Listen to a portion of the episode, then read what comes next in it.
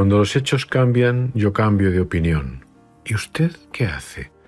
respondió el gran economista británico John Maynard Keynes cuando en los años de entreguerra cambió de opinión sobre la política a seguir.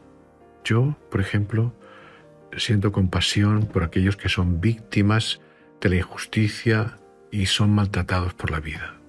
Pero cuando las víctimas se convierten en verdugos y sobreponen la venganza y la rabia a la justicia, desde luego no cuentan con mi apoyo.